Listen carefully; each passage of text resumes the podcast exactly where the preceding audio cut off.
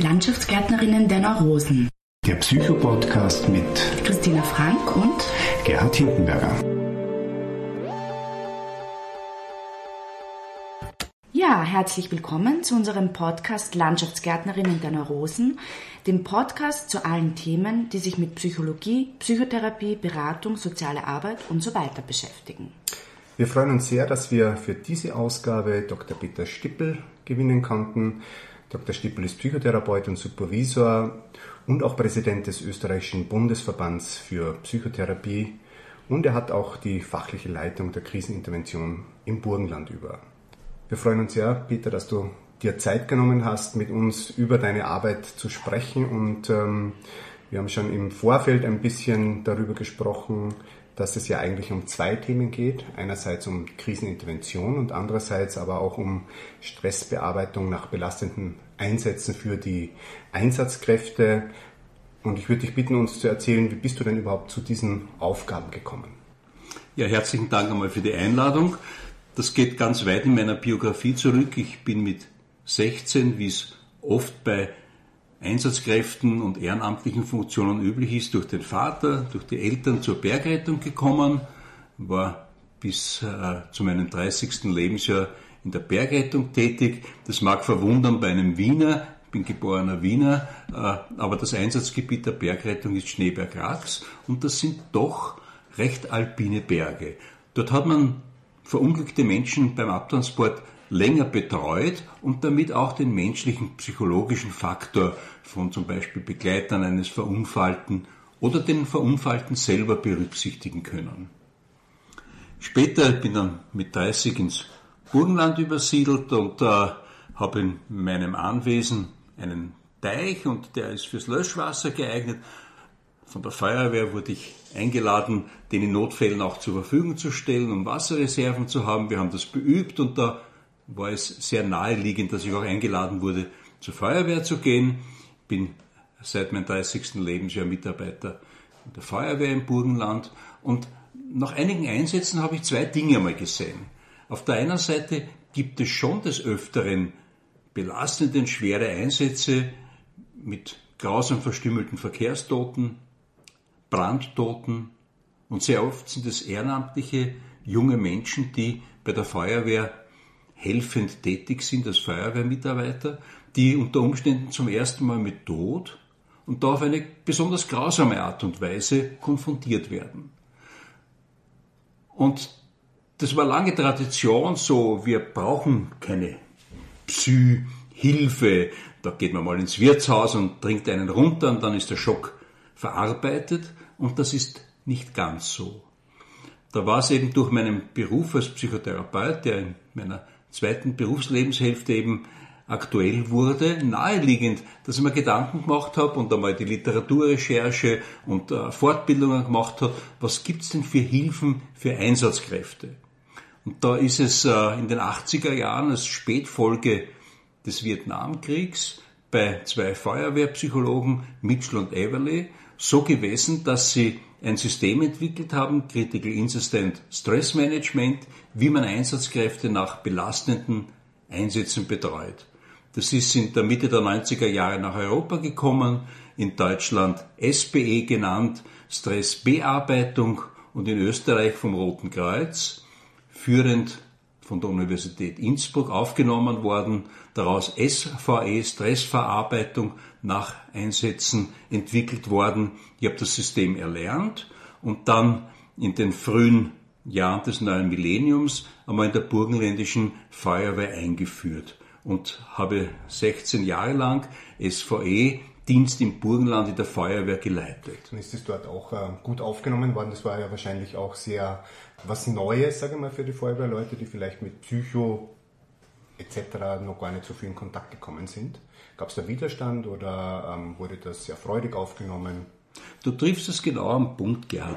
Es war auf der einen Seite vom Landeskommandanten und den führenden Offizieren äh, willkommen geheißen und sehr gefördert, vom Mittelbau aber mal skeptisch betrachtet worden. Mhm. Also wir haben schon die härtesten Sachen gemacht und haben keine Psyheinis äh, gebraucht, äh, mit einer gewissen Skepsis. Und es hat der Zufall so wollen, dass in den ersten Monaten nach dem ersten Lehrgang, äh, den ich äh, mit äh, erfahrenen Kollegen geleitet habe, mehrere sehr grausame Unfälle mhm.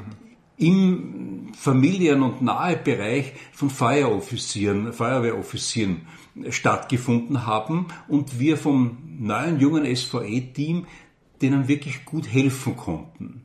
Und so hat es mal sehr viel Aktualität und Akzeptanz gefunden, sehr viel schneller, als wäre das nicht passiert. Mhm. Diese SVE-Teams, wer ist das genau gewesen? Also sind das ehrenamtlich tätige Personen? Haben die einen gewissen professionellen Hintergrund, den sie mitbringen müssen?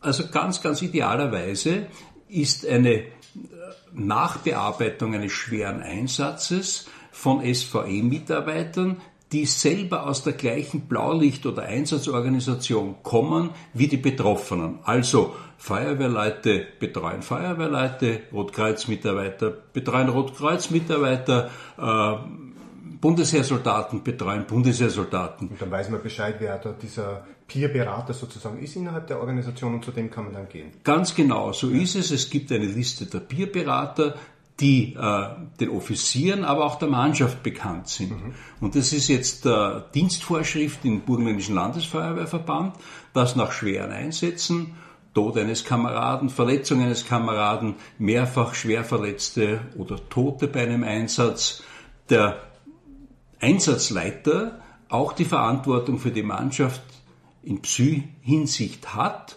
und äh, zumindest mit einer psychosozialen Fachkraft Rücksprache hält, äh, ob es eine Indikation für einen Einsatz gibt. Die SVE-Peers, wie du sie vollkommen richtig genannt hast, Gerhard, setzen sich aus erfahrenen Mitarbeitern der jeweiligen Einsatzorganisation zusammen, die möglichst auch beruflich oder vom Interesse her äh, einen Psy-Background haben und die dann eine entsprechende Fortbildung von dreimal zwei bis drei Tagen Ausbildung und praktische Übungen haben, bis sie einsatzbereiter Feuerwehrbier sind. Mhm. Psychosoziale Fachkräfte sind dann Leute so wie ich, die einen beruflichen Background mhm. und den Einsatzorganisations-Background haben und für Leitungsfunktionen im SVE-Dienst zur Verfügung stehen. Genau, und ähm, wie schaut es denn jetzt konkret aus? Also jemand äh, hat so einen schwierigen Einsatz, er weiß, da gibt es diesen ausgebildeten Peerberater. Wo finden denn dann die Gespräche statt? Äh, weil der ist ja vielleicht gar nicht vor Ort in der Einsatzzentrale, der ist vielleicht privat zu Hause. Gibt es da geeignete Räumlichkeiten? Wann wird der kontaktiert? Genau. Wird der angerufen? Kommt der direkt an den Ort des Geschehens? Oder? Da müssen wir jetzt unterscheiden zwischen der Größe des Ereignisses, um das es geht. Mhm. Wenn wir jetzt von Kitzsteinhorn reden, von Galtür reden, also von wirklichen Katastrophen, dann ist ja auch unter Umständen ein mehrtägiger Einsatz, Überschwemmung, Kamptal und anderes, äh, ein mehrtägiger Einsatz der Einsatzorganisationen notwendig. Dann gibt's äh, Interventionen wie Demobilisation. Darunter ist zu verstehen, dass bei einem Schichtwechsel kurz die Sachlage aufgeklärt, erklärt wird, die Sinnhaftigkeit des Einsatzes und wie man auf sein eigenes psychisches Wohlergehen schauen kann. Und es wird erklärt, dass wenn es jemand schlecht geht, er schlecht schlafen kann, immer wieder an bestimmte Sachen denken muss, wohin er sich um Hilfe wenden kann. Das ist vor Ort. Eine zweite Form wäre eine kurze Einsatznachbesprechung, Diffusing, etwa 30, 40 Minuten, wenn eine Mannschaft das Einsatzgebiet für immer verlässt. Also die haben vielleicht drei oder vier Schichten gehabt, jetzt ist großer Wechsel, sie waren zwei, drei Tage im Einsatzgebiet und verlassen das Einsatzgebiet.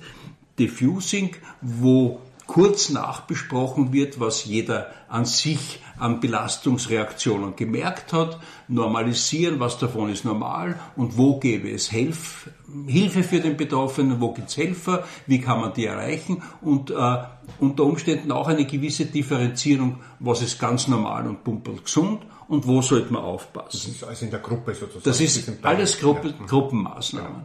Ja. Jeder Feuerwehrmitarbeiter, äh, zum Beispiel im Burgenland und in Rockreuz, wo man das dann später eingeführt hat, gelten genau die gleichen Regeln, hat das Recht, von einer Liste einen Bier, also einen ausgebildeten Feuerwehr, Rotkreuzkameraden anzurufen und einen Termin zu ersuchen, wenn er selber als Einzelperson nach einem Einsatz merkt, dass ihn der Einsatz über Gebühr belastet, dass er da irgendwo hängen bleibt. Mhm.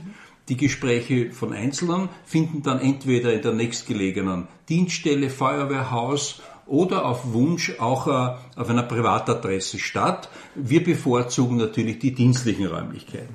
Und dann gibt es den großen Begriff, äh, der vielleicht am meisten der Fachliteratur bekannt ist, das Debriefing. Mhm. Das Debriefing, die große Einsatznachbesprechung, zwei, drei Tage nach dem Einsatz zwei, drei Tage nach dem Einsatz deswegen, dass man schon merken kann, was hat die natürliche Resilienz an Belastungen schon gelöst und wo ist unter Umständen noch etwas vorhanden, wodurch Inter Interventionen in der Gruppe oder vielleicht sogar ähm, folgend in, in der 1 zu 1 Betreuung noch geholfen werden muss. Was ist Debriefing genau? Also das, wie, wie läuft das ab? In einem Debriefing geht es zuerst einmal darum, dass jeder äh, den Informationsgleichstand hat großer Autounfall, da gibt's Leute, die machen den Funkverkehr, da gibt's Leute, die sperren die Straße ab, äh, es gibt Leute, die vielleicht für eventuelle äh, Feuerausbruchslöscharbeiten bereitstehen, dann gibt's welche, die mit technischen Geräten die Autos zerlegt haben und die Verletzten für die Notärzte und Sanitäter zugänglich gemacht haben. Also es gibt sehr unterschiedlichen Eindrucks- und Informationsstand. Also die Aufgabenteilung ist auch einfach so groß, dass man einfach nur einen gewissen Part mitbekommt in so einem Einsatz. Ganz richtig, Christina. Und vor allem das, was man nicht weiß, äh, kann einen unter Umständen beunruhigen. Mhm. Wieso hat es so lange gedauert bis? Was mhm. war da los? Wieso ist ein Auto doch mhm. äh, trotz Absperrung gekommen? Also dass einmal der Austausch der Informationen da mhm. ist dass auch gelobt und wertgeschätzt wird, was an guter Arbeit geleistet wurde, besonders dann, wenn man das Einsatzziel, ein Leben zu retten, bei jemand nicht erreichen konnte. Die Leute schildern, äh, an was sie sich von den Einsatz am stärksten erinnern konnten, was irgendwo auch hängen geblieben ist. Und im Austausch erkennen die Menschen, hey, nicht ich bin schwach, nicht belastbar, sondern diese eine Szene zum Beispiel ein Kind geschrien hat oder irgend so etwas, Kinder belastende Einsatzkräfte immer ganz besonders. Das ist jedem nahe gegangen. Und der Gruppenleiter mit der Intervention zu normalisieren, es ist ganz normal, dass einem so etwas nahe geht und nicht ein Zeichen von Schwäche, sondern vielleicht sogar ein Zeichen von ausgeprägter Fühlsamkeit, Menschlichkeit. Man schafft so die Kurve von dem Belastenden hin zum Akzeptierenden durch den Austausch. Es wird auch ausgetauscht, welche, welche Maßnahmen die einzelnen Menschen treffen. Und so erkennt zum Beispiel der junge Feuerwehrmitarbeiter, dass es auch den Erfahrenen, den er vielleicht sogar als Vorbild hat und bewundert, nahe geht, was da passiert ist. Und es ganz okay ist, welche Gedanken er hat, was ihn vielleicht belastet und was er auch machen kann, dass er möglichst bald zur Normalität zurückfindet, zur Einsatzbereitschaft und dass er aus der Bewältigung dieser schweren, freiwillig übernommenen Aufgabe Einsatz zu übernehmen, gestärkt und nicht belastet wird. Mhm. Jetzt gibt es ja auch kritische Stimmen diesem Debriefing gegenüber. Ja? Was sagst du da dazu? Ähm, ähm, kennt ihr das auch sozusagen, dass das nicht immer äh, du beziehst, oder wie auch immer. Ja. ja, du beziehst dich auf eine Studie von der Maximilian-Ludwig-Universität von Botolo, mhm. die größte Feuerwehrstudie über drei deutsche Bundesländer mit über 50.000 Probanden. Mhm die den Effekt von Debriefing, äh, und zwar in der konservativsten klassischen Form, wo das eher typisch für amerikanische Interventionen manualisiert nach einem äh, Leitfaden Erstens, abgewickelt. Zweitens, drittens, ja. Ganz genau, wie du sagst, Gerd, ja. abgewickelt wurde. Ja, Und Botolo hat dort erstens sehr geringe Effektstärken festgestellt, mhm. hat auch Einzelne gefunden, die belastet wurden. Mhm. Und eines der Ergebnisse ist, dass es auch schon damals nur mehr wenige nicht so primär in der Psychotherapie tätige äh, so stark manualisiert bei uns gemacht haben. Das Ergebnis ist, dass man sehr viel mehr flexibel auf die Leute eingeht, dass man sehr viel mehr die stärkenden Interventionen, das Normalisieren, mhm. äh, was hilft an der Bearbeitung äh, von solchen Belastungen mhm. betont. Also es hat natürlich einen wichtigen Impuls gehabt zur Weiterentwicklung des Debriefings. In der Technik gibt es nichts, kein Gerät, äh, was 40 Jahre unverändert bleibt. Warum sollte das in der Psychotherapie so sein? Das hat sich weiterentwickelt. Und der schönste Satz von Potolo, den ich auswendig zitieren kann, ist, dass Potolo etwa wortwörtlich sagte, und es muss festgestellt werden, dass die psychische Gesundheit und Belastung der ehrenamtlichen Einsatzkräfte eher deutlich höher als der Durchschnitt der Bevölkerung liegt. Also er hat den Einsatzkräften attestiert, dass eher Post-Traumatic Growth, also Wachstum durch Bewältigen von schwierigen, freiwillig gewählten Situationen, auch Persönlichkeitsentwicklung mhm. stattfindet. Ja, ja. Ja, das kann ich mir auch gut vorstellen. Also wenn es wirklich integriert ist und wenn es bewältigt werden kann, dann ist dieses Wachstum wahrscheinlich auch gut möglich. Ja. Wir gehen ja jetzt so weit, dass wir den Ausbildnern äh, und den Einsatzleitern äh, folgende äh, vorbeugende präventive Intervention nahelegen. So nach einem schweren Einsatz vielleicht auch humorvoll. Da steht man noch zusammen, trinkt vielleicht ein alkoholfreies Getränk und, und, und die Attestierung äh, wird wieder auf zivil umgeschalten, als dass man da mal sagt, liebe Freunde, ihr kriegt noch eine Psychological Invacination, eine psychologische Schutzimpfung. Ihr seid jetzt alle müde, schwerer Einsatz gewesen, ihr denkt daran, dass ihr morgen wieder arbeiten gehen müsst und freut euch drauf, endlich ins Bett zu kommen und zu schlafen. Freunde, ihr werdet Folgendes erleben. Ihr werdet nicht einschlafen können. Wieso? Alarmierung löst das Notfalladrenalin aus, den Botenstoff, der Alarm im menschlichen Körper auslöst. Der kommt ganz schnell, weil er zur Gefahrenabwehr notwendig ist und baut sich aber ganz langsam ab. Es könnte ja noch eine Gefahr da sein. So, so die ursprüngliche Funktion des Adrenalinschubs, wie man umgangssprachlich sagt. Jetzt seid ihr körperlich müde, legt euch ins Bett, aber in Gedanken, im Gehirn ist Adrenalin im Überschuss noch da, an lässt euch nicht schlafen, an was werdet ihr denken, an den Einsatz.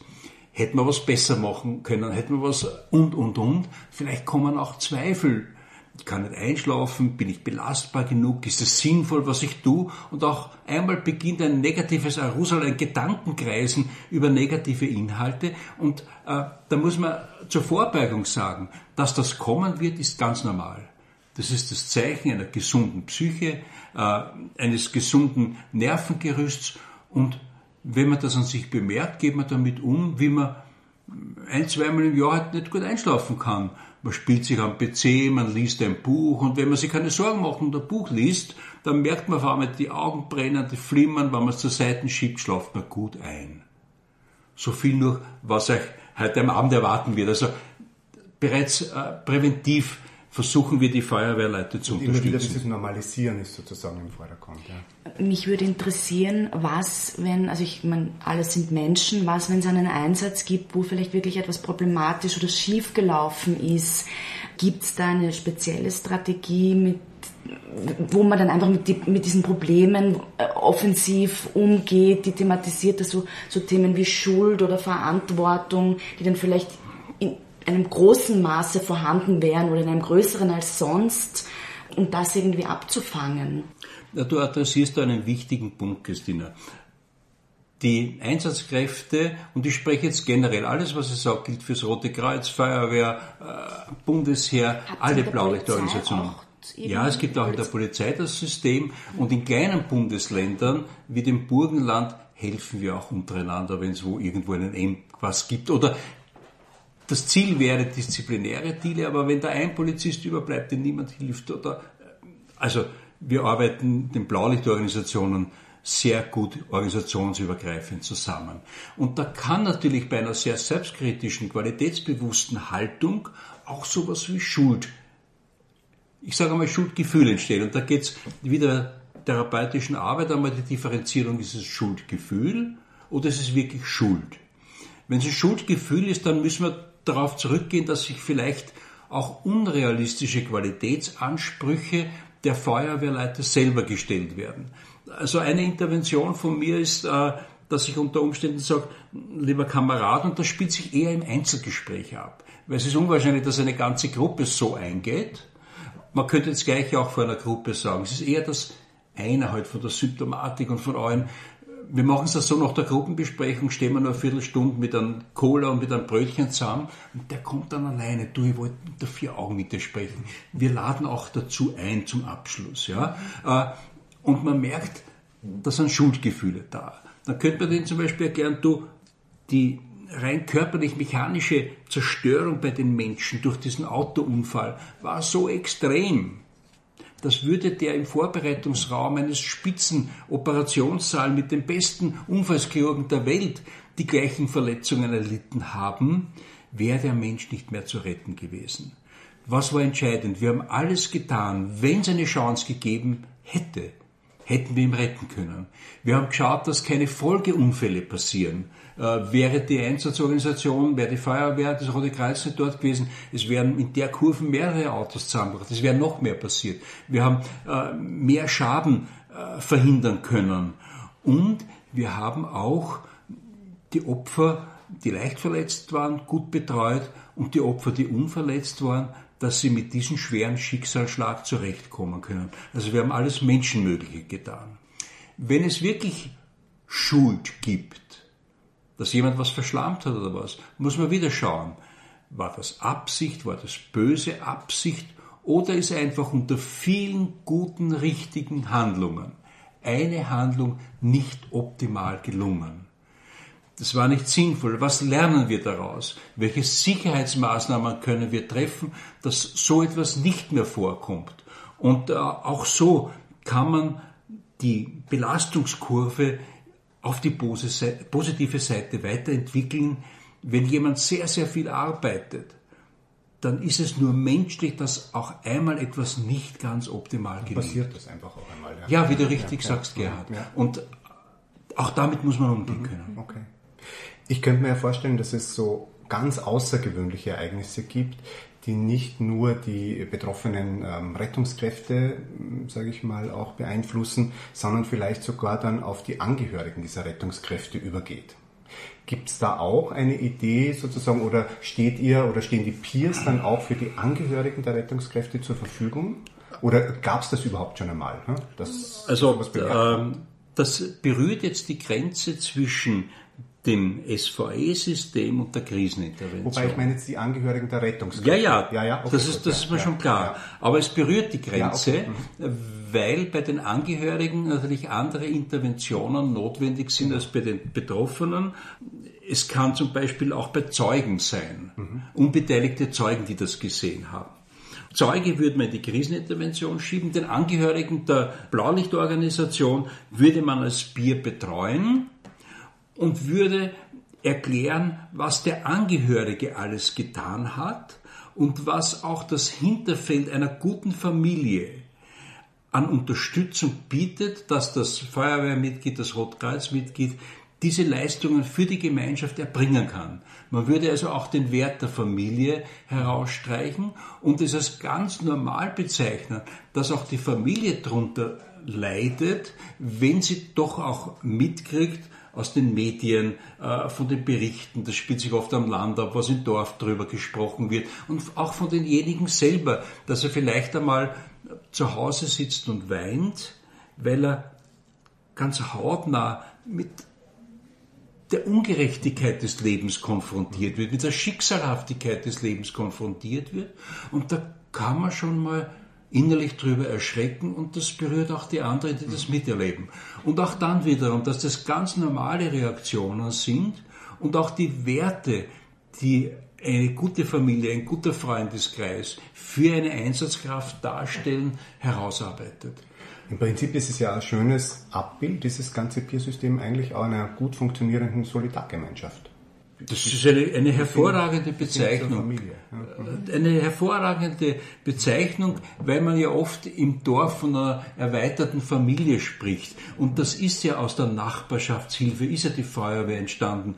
Gott zur Ehr, dem Nächsten zur Wehr, dieses Feuerwehrmotto, ist ja ganz direkt aus Nachbarschaftshilfe, aus Solidarhilfe mhm. entstanden. Spiritualität, Religiosität ist auch eine Ressource, die in der Feuerwehr noch hochgehalten wird, in den ländlichen Strukturen und eine weitere Hilfsmöglichkeit, wo es aber wichtig ist, zu schauen, ist es bei den Betroffenen eine Ressource, dann kann man dort arbeiten.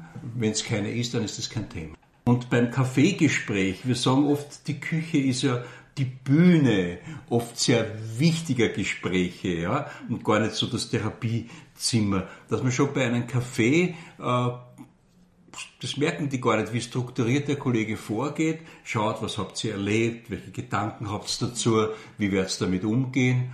Und äh, es entweder bei dem Pardon? Bist du ein Psychodramatiker? ja, ich bin, ich bin von meiner äh, Methode her Psychodramatiker. Du hast das, das ja, jetzt, äh du hast es an meinen reinholen.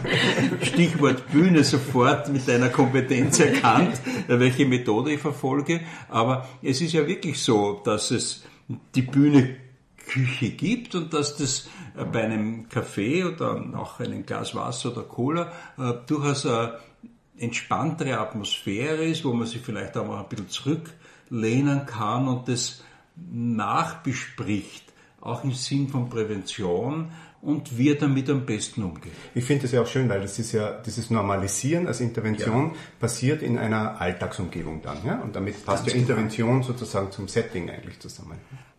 Kommt es eigentlich auch vor, dass ähm, jemand die Hilfe gar nicht annehmen mag? Obwohl das der Einsatzleiter oder das Team den Eindruck hat, der, der würde das brauchen oder vielleicht sogar über die Maßen Unterstützung brauchen? Ja, das kommt vor und das ist eine Frage der Konkurrenz und der Stimmigkeit, wie weit ich einen ablehnenden, das habe ich auch schon erlebt, dass ich einen Einsatzleiter oft am Telefon habe, aber nach, du, da waren jetzt zwei Tote, man hat es im Radio gehört, ich denke mal von der Zeit ist es wahrscheinlich mehr zusammenhaben, bitte Kollege oder Kamerad, vergiss nicht, auf das und das zu achten. Ja, das passt schon, Peter, ich mich aus, äh, ich schaue eh drauf, äh, wenn es notwendig ist, ich habe deine Nummer eh, rufe die an, wenn es passt, dann passt's. Also, wenn das Ganze stimmig und klar kommt, wäre es ein Kunstfehler. Und das wäre genau das, was Butolo bei diesen Schemas damals kritisiert hat, noch nachzufassen. Es hat einen schlimmsten Moment gegeben und, und, und. Das wäre der Kunstfehler. Zu akzeptieren, okay, du hast meine Nummer, äh, du merkst es, wenn die Leute sich ein bisschen anders benehmen. Schau gar nicht auf bestimmte hm, Symptome oder sowas, wenn sich die Menschen einfach anders benehmen. Du merkst es als Einsatzleiter oft an der Atmosphäre. Wenn die beim Zurückkommen ins Feuerwehrhaus, in, in die Ortsdienststelle vom Roten Kreuz, wenn es da irgendwie anders sind als sonst, das war der Hinweis, so mit diesem kleinen Hinweis kann man sagen, dann ruf mich an, dann machen wir was, ansonsten danke für den guten Einsatz, Kompliment, habt super gemacht. Mhm. Aber, und auch in einem Einzelgespräch wird man so damit umgehen. Ist die Frage, wie stimmig das kommt. Und als erfahrener Mann hat man dann schon noch ein paar Instrumente.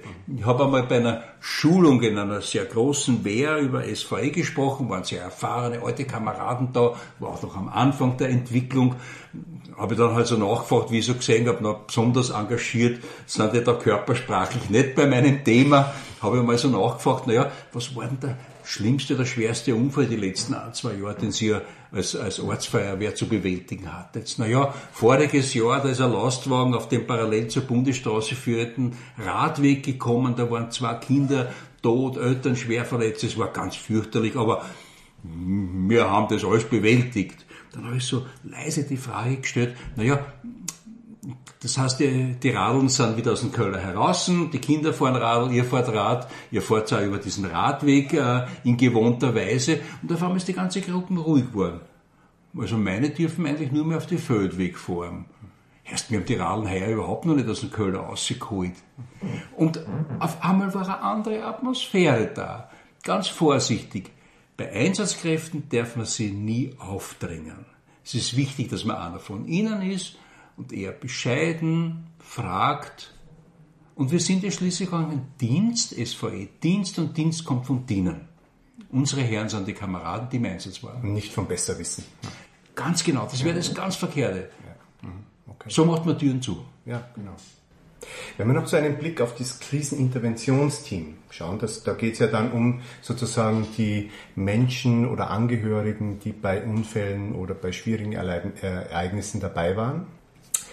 Das Kriseninterventionsteam ist ja ein multiprofessionelles Team, nehme ich an, aber im Burgenland auch ein ehrenamtliches Team, habe ich gelesen. Das ist richtig. Äh, Das ist ein ehrenamtliches Team. Ich habe dieses Team mitgegründet vor ein bisschen mehr als zehn Jahren. Wir feiern äh, im Herbst das zehnjährige Jubiläum des Kriseninterventionsteams Burgenland.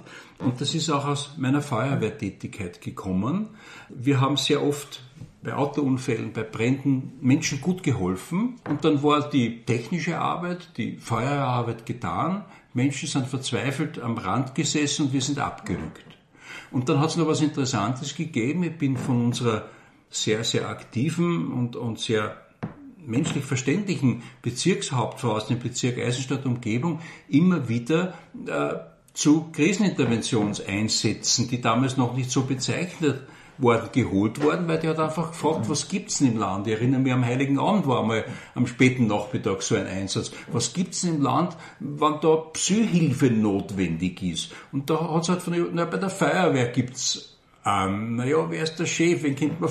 Ja, so bin ich zu Einsätzen gekommen und habe halt gemerkt, wie sehr das fehlt, dass man sich um Zeugen, um Betroffene Todesnachricht überbringen, Schicksalsschläge, dass man den Menschen da hilft, zum Beispiel den Polizisten begleitet beim Überbringen einer Todesnachricht.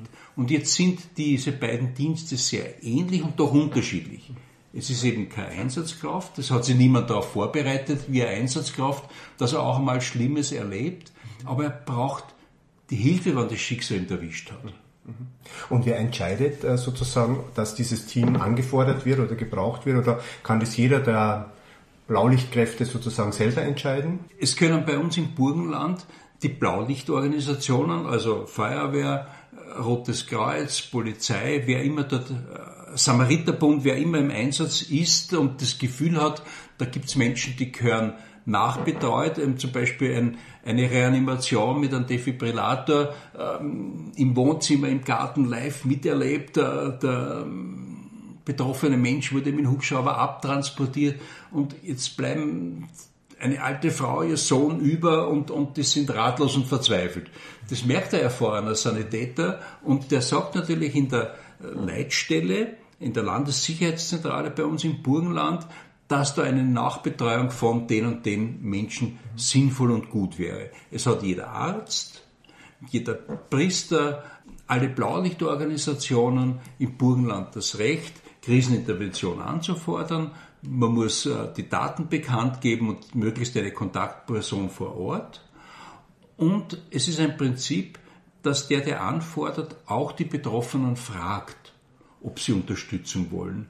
Das ist nur dann nicht der Fall, wenn die Polizei anfordert beim Überbringen von Todesnachrichten. Der kommt automatisch. Da kann der Polizist, der, der ja ortsgebunden Kontakte hat, schon relativ gut einschätzen, das könnte halt kritisch werden, da hole ich mir ein Team. Man trifft sie mit dem Polizisten wahrscheinlich auf der Polizeiinspektion, fährt gemeinsam hin, der Polizist macht den sachlichen Teil, die Identifikation der Personen und äh, dass das auch um Gottes Willen niemanden Falschen als Nachricht überbracht wird. Und äh, ist, wenn das alles klargestellt ist, dann sehr schnell auch wieder draußen. Er hat andere Sachen zu tun und das ist sicher nicht die Aufgabe, die er am liebsten hat. Mhm. Dann ist einfach das Team da, um die Menschen nicht allein zu lassen. Mhm. Wie groß ist das Team? Wir haben äh, im Burgenland in einer Größenordnung etwa 150, 160 Mitarbeiter verteilt auf die sieben Bezirke und es ist wie überall so, dass halt ein Drittel hochaktive, ein Drittel mittelmäßig aktive Mitarbeiter sind und ein Drittel gerade im Moment nicht kann oder in Reserve. Karenz. Und welche Professionen sind da vertreten? Wir bemühen uns, dass wir auf der einen Seite äh, Menschen mit Psycherfahrung bekommen, Psychologen, Psychotherapeuten, äh, Krankenschwestern, äh, Seelsorger, Lehrer, also mit Psyerfahrung oder mit ehrenamtlicher Tätigkeit in Einsatzorganisationen, wo sie sich auch schon für den Psy-Bereich interessiert haben. Also ein Rettungssanitäter mit viel Einsatzerfahrung und der hat sich persönlich schon auch weitergebildet in diese Richtung auch ein Feuerwehrmitarbeiter, der sich da interessiert und weitergebildet hat, ist natürlich besonders wertvoll, weil er die Dynamik und die Spannung und die Herausforderung im Einsatzgeschehen schon persönlich jahrelang kennt. Ja. Das wäre eh schon so eine Frage auch oder eine Überleitung zu der Frage, nämlich zu den Grenzen der Krisenintervention oder anders gefragt auch, wofür ist jetzt das Kriseninterventionsteam nicht zuständig.